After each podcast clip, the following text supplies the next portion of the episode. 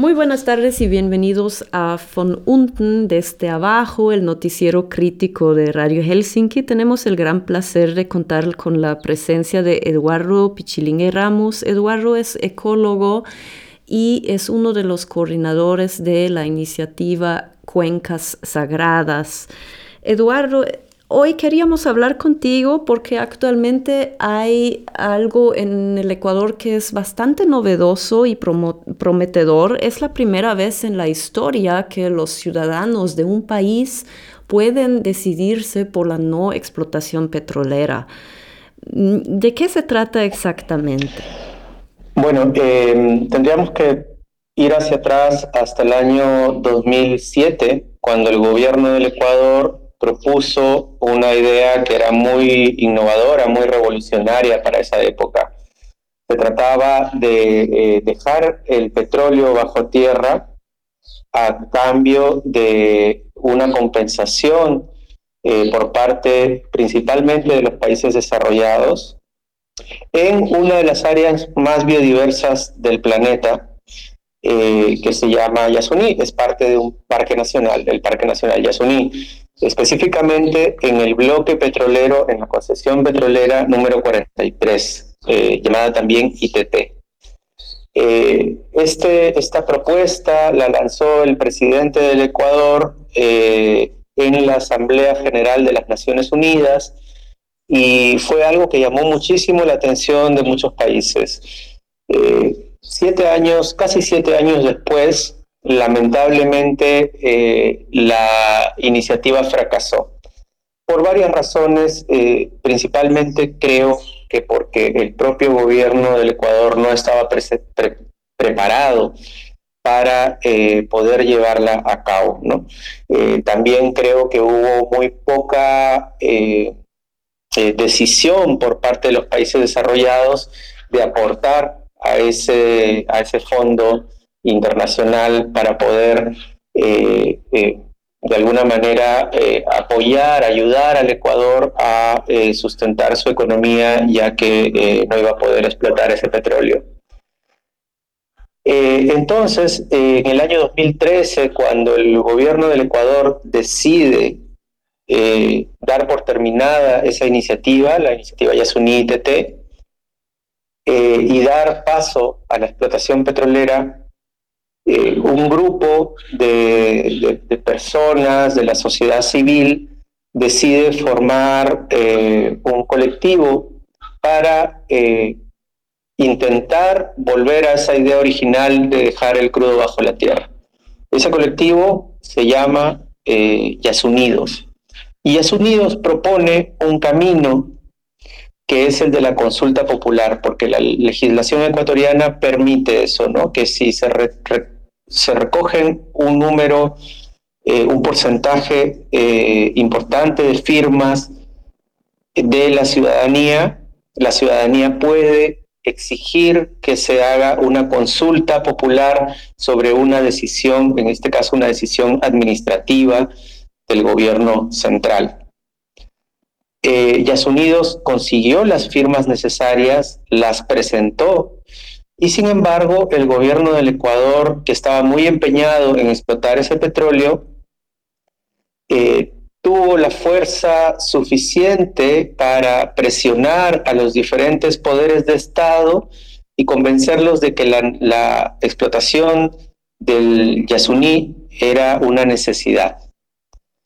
Eh, el Consejo Nacional Electoral, la máxima instancia en temas electorales, anuló muchas de las firmas recogidas por el colectivo Yas Unidos eh, sin eh, ningún eh, criterio técnico, simplemente porque no querían que la consulta se dé. los Yas Unidos, de los cuales yo también soy parte, hemos luchado durante todos estos años, desde el año 2013 hasta ahora, en diferentes eh, niveles de la, del, del, Poder Judicial en el Ecuador y luego en la Corte Constitucional, que es la máxima instancia, y hemos logrado que se falle a nuestro favor, que eh, la Corte Constitucional eh, obligue al Estado ecuatoriano a llamar a una consulta popular para dejar el petróleo bajo tierra en el Yasuní. Esa es un poco toda la historia de, por qué llegamos a este punto, ¿no? Es decir, que ya hubo hace muchísimos años la intención de no explotar el crudo en ese bloque petrolero en el Yasuní. Ahora em, pasó que sí se puede proceder a consultar y con ese fallo que tú mencionaste va a haber la nueva oportunidad de que todos los ecuatorianos y ecuatorianas voten por el sí. Decir eh, que el petróleo se deja bajo tierra. ¿Cuál es, según tu punto de vista, lo importante de esta consulta popular ahora, de esta decisión?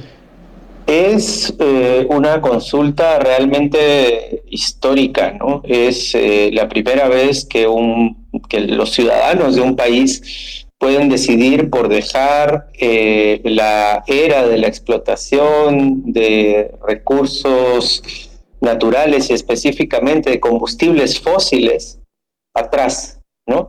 Y dar paso a, una nueva forma de desarrollo. Eh, una forma relacionada más a la conservación de los bosques, a mantener eh, esos territorios en pie por el bien de la humanidad finalmente, ¿no? por el bien eh, final del, planeta. ¿no? Es un paso importantísimo en la lucha contra el cambio climático, asegurar que esos bosques, que son bosques tropicales, amazónicos, eh, eh, que son tan importantes para el equilibrio del, clima en el planeta, eh, es un primer paso gigantesco. ¿no? Mientras los estados en cada una de las diferentes COPs de cambio climático se han enfrascado en discusiones que no nos han llevado a nada, es quizás esta un, una primera, un, perdón, es quizás un primer avance, ¿no? Hacia eh, conseguir una acción directa, firme eh, en ese sentido, en el sentido de no seguir aportando hacia el cambio climático, ¿no? Uno, por no eh, destruir la Amazonía y dos, porque son reservas, grandes reservas de petróleo que quedarían bajo tierra y no se quemarían produciendo gases que agraven la situación climática en, en el mundo. Y para nuestros y nuestras oyentes en Austria, quienes tal vez no están tan familiarizados con la Amazonía ecuatoriana, ¿nos podrías tal vez decir dónde se encuentra el Yasuní y quiénes viven en el Yasuní? Sí, eso es muy importante. Eh, hay, hay, un valor intrínseco en el, Yasuní que es eh, mucho mayor que eh, tema de su biodiversidad enorme, la más alta biodiversidad en el planeta. Eso es algo que los científicos han, determinado hasta el momento, eh, según las investigaciones científicas. El Yasuní se encuentra en la parte más biodiversa de este planeta. Eh, no hay ningún lugar más biodiverso que, esa parte de la Amazonía. Eh, además, es una zona con grandes cantidades de agua dulce, eh, y eh, ese valor mayor que, eh, que yo menciono es el de la vida de, personas, de gente, de comunidades, de familias indígenas que han cohabitado en ese espacio natural, son pueblos que viven en esos ecosistemas, han desarrollado su, su, su cultura alrededor de la vida en ese, eh, en ese ecosistema, en esos ecosistemas, eh, que lo conocen muy bien. Eh, muchos de estos pueblos se mantienen en situación de aislamiento, es decir, no tienen un contacto permanente con la sociedad mayor. ¿no? no quieren tener ese contacto permanente, no tienen contacto siquiera con otros pueblos indígenas, se mantienen totalmente aislados de nuestra sociedad y siguen viviendo de manera tradicional. Entonces, cuidando esos bosques y cuidando esos territorios, eh, directamente estamos cuidando los territorios de estos pueblos, los, territorios que estos pueblos han protegido y han defendido durante generaciones y generaciones, ¿no? También ahí es importante pensar en estos pueblos eh, eh, justamente como, como eso, los principales defensores de la Amazonía. Son estos pueblos los que eh, luchan día a día por mantener el territorio, por mantener los bosques en pie, por mantener las poblaciones animales, porque son pueblos que viven de la cacería y la recolección. Ellos no talan el bosque para sembrar, sino que cazan y recolectan en el bosque y luego lo dejan recuperarse por sus procesos naturales eh, para ir a cazar otro lado y otro lado hasta que el bosque se recupera por sí solo, ¿no? Entonces son, son eh, conocimientos que ellos adquirieron durante generaciones y generaciones y que les han permitido tener un bosque eh, en tan buenas condiciones hasta el día de hoy. Yasuní queda en la Amazonía central ecuatoriana, junto a la frontera con el Perú, y como ya lo dije, es la región más biodiversa, más rica en diversidad biológica del planeta. Es decir, el sí por el Yasuní, la consulta que se va a tener en el Ecuador el 20 de agosto, no solamente protegerá el cambio eh, o, el clima mundial, sino también a pueblos indígenas contactados y no contactados en situación de aislamiento, mm, cuya supervivencia depende muchísimo de, de estos bosques, de esos territorios. ¿Cómo podemos nosotros y nosotras desde acá, desde Austria, apoyar este proceso, el sí por el Yasuní? Lo primero es eh, compartiendo información, conociendo más sobre Yasuní, conociendo más sobre esta consulta, que es tan importante y que realmente nos debería tener eh, eh, atentos a todos y a todas en el mundo, porque es eso, es un primer paso en el camino correcto hacia proteger el planeta, hacia defender el planeta. Eh, entonces, enterarse sobre lo que está sucediendo en Yasuní, enterarse eh, sobre la importancia de esta consulta, eh, difundir esta información, generar una presión pública internacional también para que el, el Estado ecuatoriano, más allá incluso de la consulta popular, proteja estos territorios, estos pueblos, es importantísimo. Y por eso eh, yo los invito, las invito a eh, ver la página de la campaña Sí al Yasuní, se llama así, sialyasuní.com, eh, donde van a poder encontrar más información sobre la consulta y, sobre el Yasuní en general. les invito a ver también la página de Yasunidos, y a seguir también la página de Cuencas Sagradas, cuencasagradas.org, donde también estamos compartiendo eh, información no solo de Yasuní, sino de toda esta región que, como ya lo mencioné, es tan importante para el mundo entero. Mi pregunta tiene que ver con los procesos de transición que se están produciendo en Brasil con eh, el cambio de gobierno, eh, con Lula ahora. Mm, ¿Crees que este cambio podría suponer también un cambio en la protección del medio ambiente? Cuando estuviste en Austria eh, hablando del Yasuní y de la campaña de los Yasunidos hace casi 10 años, estábamos hablando de Rafael Correa, que en aquel entonces era el presidente de Ecuador, que supuestamente era socialista, pero se pronunció muy a favor del extractivismo y dijo que iba a explotar hasta eh, eh, la última gota de petróleo y el último gramo de oro por el bien de los y las ciudadanos ecuatorianas. Lula ahora eh, también es, se, declara socialista. ¿Crees tú que em, puede haber, sin embargo, aún así un cambio ahora con, con este cambio de gobierno en Brasil? a nivel regional amazónico? Eh, creo que definitivamente eh, la elección de Lula, la derrota del bolsonarismo, es eh, importante para toda la región. Eh, sin embargo, eh, hay aspectos que deben ser considerados, ¿no? Bueno, primero, digamos, no necesariamente el socialismo es ambientalista, debería serlo, sí, en estas épocas, pero no necesariamente lo es.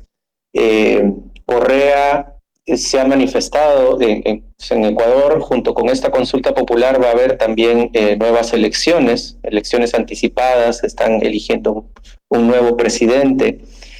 Eh, o presidenta. Y eh, la candidata del partido de Correa, eh, pues tiene un discurso igual, yo no diría ni siquiera parecido, es idéntico al de Correa. Y Correa, desde su exilio en Bélgica, ha estado durante las, los últimos meses apareciendo mucho en medios, hablando sobre Yasuní eh, y hablando en los mismos términos que hace 10 años, ¿no? en que se tiene que explotar todos los recursos por el bien de la ciudadanía ecuatoriana eh, y que eso es lo que debe haber, lo que debe ver un gobierno responsable. Entonces, eh, si bien la elección de Lula y este nuevo camino que parece haber tomado con respecto a las decisiones al menos en eh, su país, en Brasil, es importante para toda la región, eh, no sabemos todavía si la relación entre Brasil y, países aliados como por ejemplo podría ser el Ecuador en caso de ganar eh, la candidata de, Correa, em, no sabemos eh, cómo va a ser esa relación, porque lo, que tenemos en mente, lo que, lo que ha sucedido, lo que sucedió cuando Lula y Correa eran presidentes, es que eh, Brasil intensificó su eh, forma de dominio sobre Ecuador y sus recursos, ¿no? Eh, intensificó eso eh, que, muchos autores denominan el imperialismo brasilero sobre sus países vecinos, ¿no? en el caso de Ecuador, por ejemplo, Brasil tuvo un fuerte impulso hacia las eh, mega obras, obras de infraestructura grandes, ¿no? En las que estaban involucradas empresas constructoras, eh, hoy muchas de ellas eh, tristemente célebres como Odebrecht, ¿no? Odebrecht que desató un escándalo a nivel político en, toda la región por la corrupción que generó alrededor de sus obras. Entonces, eh, podría ser que esa era eh, vuelva, porque eh, si hablamos de dobles estándares, Brasil ha demostrado en muchos momentos que los tiene, ¿no? Y que los tiene muy claros, que en Brasil no se explota petróleo en áreas protegidas Ah, pero las empresas petroleras brasileñas sí eh, han intentado explotar áreas protegidas en otros países o explotan áreas protegidas en otros países vecinos eh, sin ningún miramiento, ¿no? Entonces, eh, es muy pronto para decir si realmente va a haber un impacto enorme en, la relación con estos países y en cómo estos países van a afrontar los temas ambientales, los temas indígenas eh, en el futuro. Pero tenemos este antecedente de que estando ya Lula y estando eh, estas eh, izquierdas progresistas en el poder, lo que se dio fue más bien una intensificación de ese imperialismo en eh, detrimento, en eh, pues este, daños ambientales que han sido sumamente fuertes, ¿no? Veremos qué es lo que sucede realmente. Leí hace poco un libro de Federique Otto.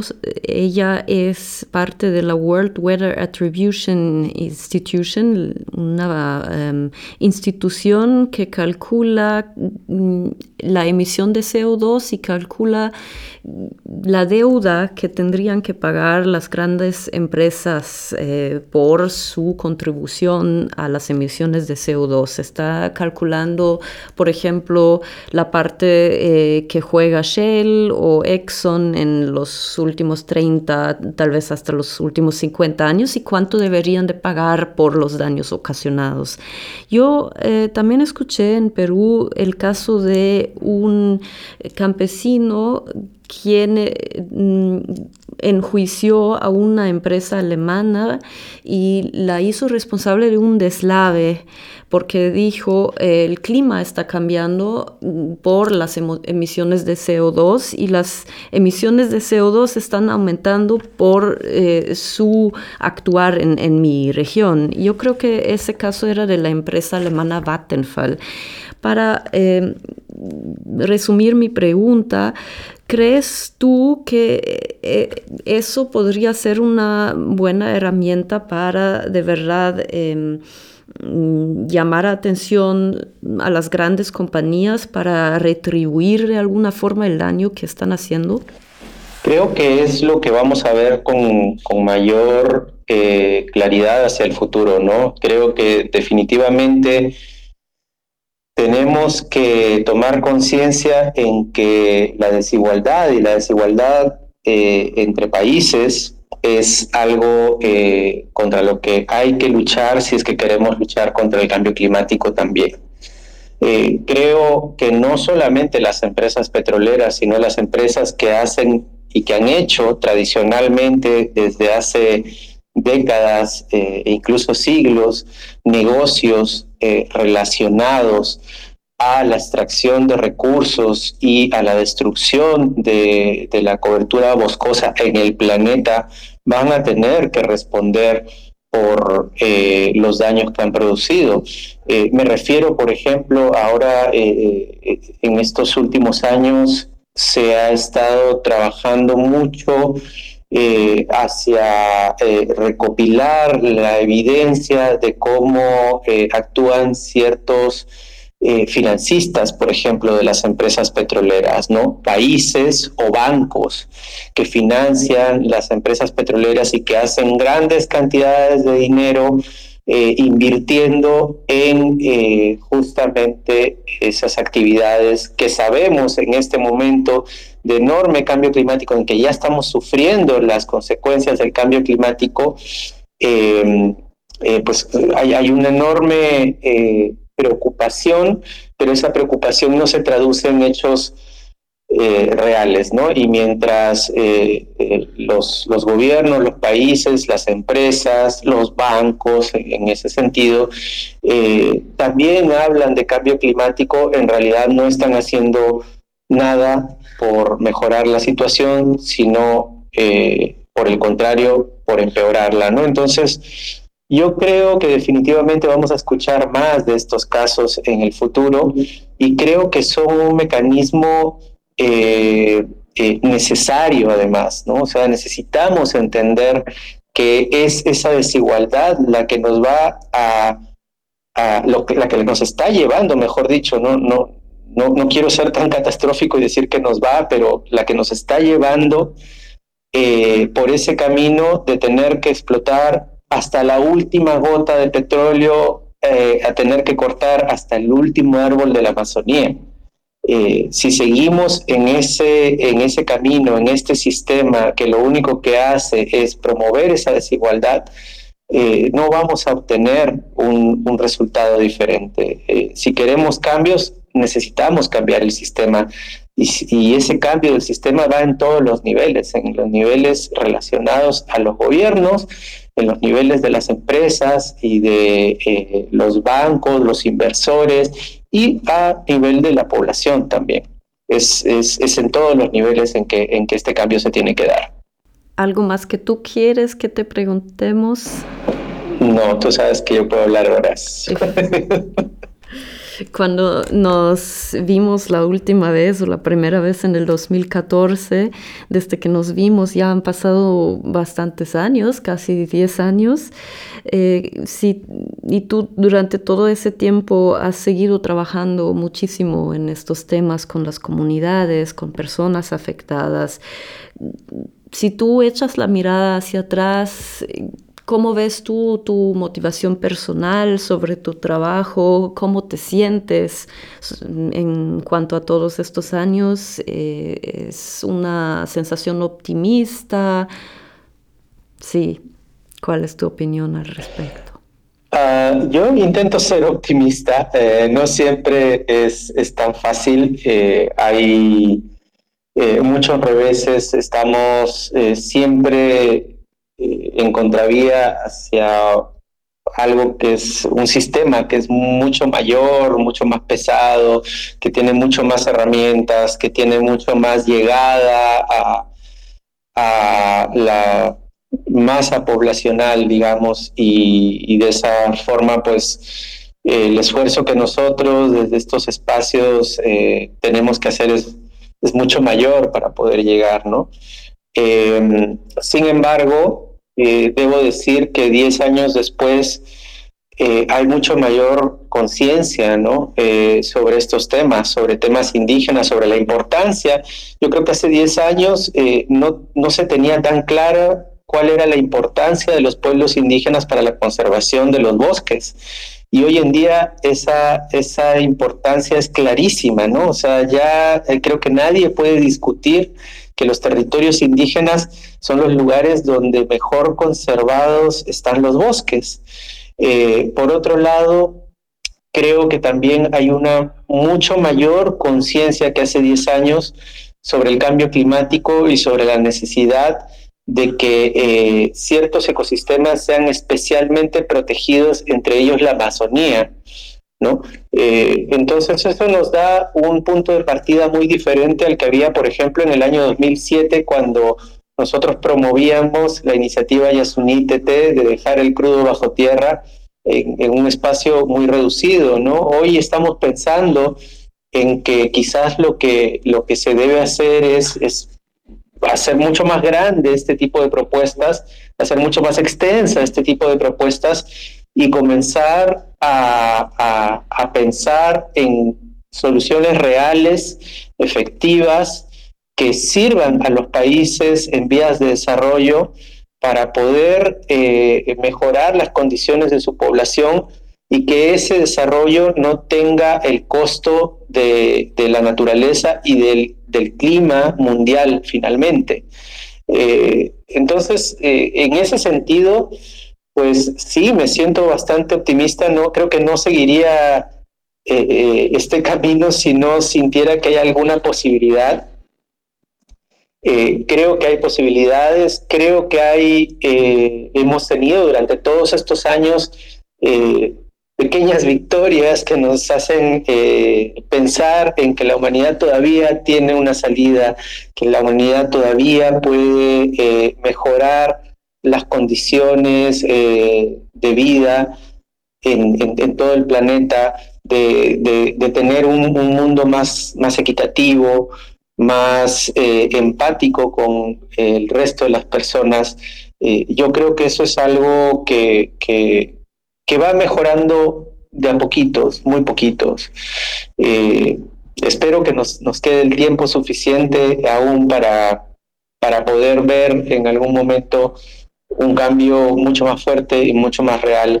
Eh, pero pues yo, yo al menos sigo desde mi posición personal, sigo eh, trabajando en estos temas porque los veo urgentes, los siento urgentes, los siento necesarios, siento que debo hacer esto, eh, que tengo también una responsabilidad personal, porque me siento privilegiado de poder trabajar en la Amazonía, porque me siento privilegiado de poder trabajar con eh, comunidades, con pueblos, con organizaciones indígenas, conocer sus realidades eh, y eso mm, eh, no, no todo el mundo lo puede hacer, ¿no? O sea, creo que es un, enorme privilegio poder hacerlo, poder conocer esos temas y, poder difundirlos hacia afuera y tratar de generar conciencia de esa manera. Eh, veo, eh, para mí al menos, esa como una de mis funciones principales y espero poder seguir haciéndolo por muchos años más. Eso lo esperamos nosotros también. Mucha suerte. Gracias.